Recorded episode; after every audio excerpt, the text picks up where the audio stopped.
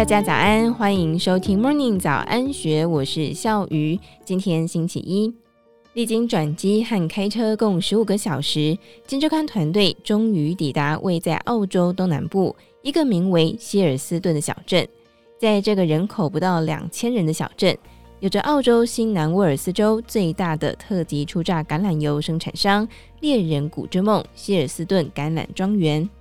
它背后的经营者。是有绵羊油大王之称，一手创办年营收超过两亿澳币，也就是大约四十亿新台币的澳洲前三大保健品品牌纳维康，并曾经跻身澳洲百大富豪的台商吴家。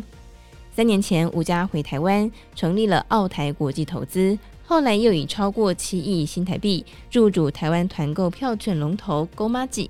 根据统计。光是创办人夫妇吴进昌和陈素贞两人身价就超过六亿澳币，大约是一百二十四亿新台币。二零一八年，夫妻俩将事业交棒给两个儿子返台定居。如今，在两兄弟的努力之下，吴家不止手握澳洲前三大保健品牌的经营权，多角化的事业更涵盖了橄榄油、葡萄酒、餐饮、零售、电商通路、房地产等项目。版图遍及了澳洲、台湾和日本。澳洲台商协会秘书长陈继刚评价：吴家从保健品到橄榄油、红酒，如今跨足餐厅，还有电商通路，每一个里程碑，看在澳洲台商眼中都是传奇。早上九点，温度不到摄氏十度，试着络腮胡，身穿防风夹克，吴家二代长子，现年四十岁的纳维康执行长暨 GOMAJI 策略长吴凯俊。一面领着《金周刊》团队走进这片广达七百一十二公顷，相当于二十七座大安森林公园，种植十九万棵橄榄树的庄园，一面介绍着自家事业的第二成长曲线。目前，该庄园一年最多可以生产大约五十万吨的橄榄油，而且种植面积持续增加当中。除了自有品牌猎人谷之梦，也有部分供应给澳洲主要橄榄油的制造商。其实，二零一八年，吴家才以猎人谷之梦品牌投入到橄榄油这门生意当中，算是业界的后进者。但是吴凯俊不讳言，拜过去纳维康在保健品所打下的口碑，加上近年来欧洲干旱、橄榄油产量锐减，还有全球橄榄油价格走扬因素，因此在短短三年之内就转亏为盈，比原本预期的还要早获利。接着又来到了雪梨北边大约一百二十公里的猎人谷，这个南半球最知名的酒乡，是吴家人打造专营橄榄油、葡萄酒等产品品牌猎人谷之梦的起点。每一年生产大约十万瓶葡萄酒。不止如此，从山坡上俯瞰，这片超过三百公顷的土地，种了葡萄老藤、麦卢卡茶树、甜橙、葡萄柚、薰衣草等植物。这些作物大部分都被用作纳维康的保健食品原料，或是旗下的餐厅食材。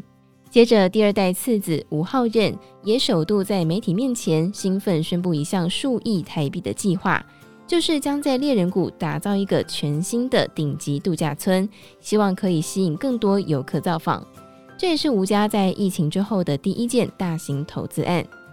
表面上，吴家凭借着三十年历史的保健品品牌纳维康打下的底气，进一步展开多角化布局。但其实，无论是食材、餐厅、通路经营，都与他们擅长透过垂直整合创造产品竞争力的核心价值息息相关。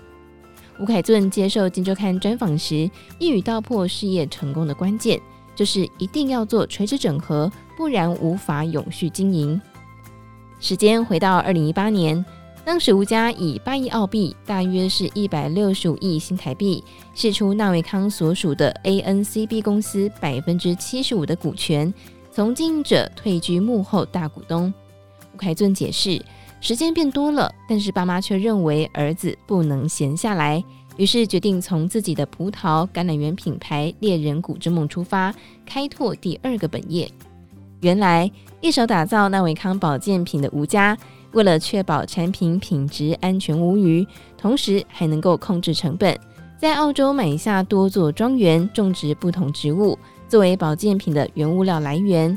例如，在猎人谷买下的葡萄园，起初就是为了要取得葡萄籽原料，后来才渐渐发展出葡萄酒事业。而这样的策略也深深地影响了吴家兄弟。他们深信，猎人谷之梦作为供应链上游，如果能够先取得产品品质和成本的平衡，好东西自然就能够在通路上被接受。为此，二零一八年，吴家兄弟投入上千万元引进新的机器设备，并且花两年时间整顿旗下庄园，同时与橄榄油还有葡萄园的员工沟通公司的品牌计划。吴凯俊说，策略方向很明确，员工也看得见未来，觉得有信心，很快大家就动起来了。接着，他们又在隔年底并购了澳洲有机食品通路 Naked Foods。贩售猎人谷之梦的有机产品，瞄准重视健康的消费者。当一切计划都在顺利进行时，一场疫情却打乱了他们的脚步。吴凯尊解释，在疫情期间，很多店根本不能够营业，Naked Foods 就关了十几个据点。但是新的有机产品是需要透过嗅觉、触摸和试用才能够被消费者接受。而疫情期间，当所有的实体通路都被迫暂停，生意发展自然受限。不止如此，原本在收购台湾的勾麻吉之后，打算转型发展垂直电商，引进澳洲产品的成绩也不如预期。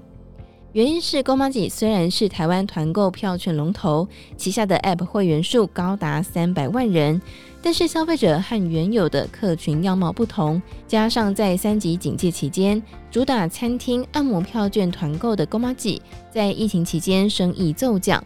好不容易挨过了疫情，迎来报复性消费的时候，业者的生意又好到不需要靠团购电商销售。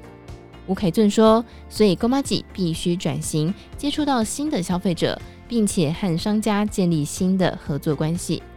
他口中的转型是将勾麻吉打造成一个垂直整合农产品、食材、原物料的开店平台。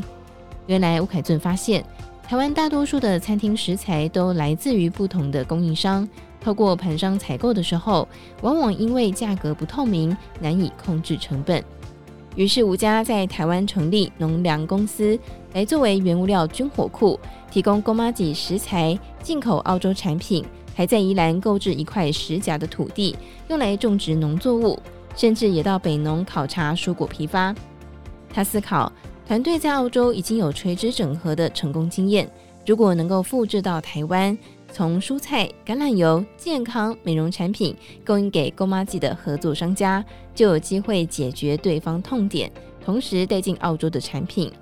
但是要打进台湾的农业市场并不容易。第一年，因为供应的餐厅数量不多，陈素贞甚至得抱着自家种的蔬菜到处送人品尝。后来吴家发现，高丽菜是全台湾餐厅需求量最大，而且需要稳定供货的品类，于是全面大规模种植高丽菜。光是今年上半年就销售出了超过四十五万公斤，供应的餐厅也由一开始的一百六十七家，成长到今年将近八百家。知名的天好运、双月食品，还有麦味登等餐厅都是他们的客户。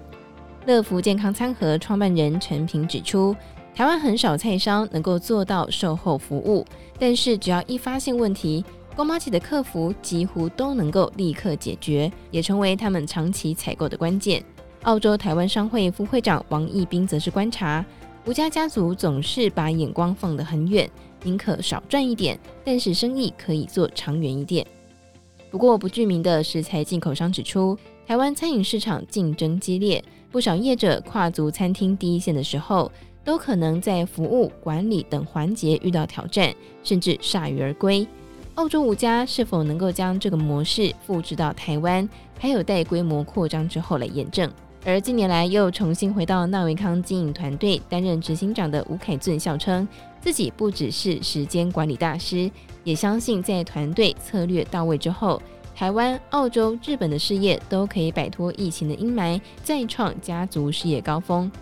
以上内容出自《金周刊》一千三百八十二期，更多精彩内容欢迎参考资讯栏。如果任何想法，欢迎你留言告诉我们，或者是加入 Discord 群组一起参与讨论。祝福你有美好的一天，我们明天见，拜拜。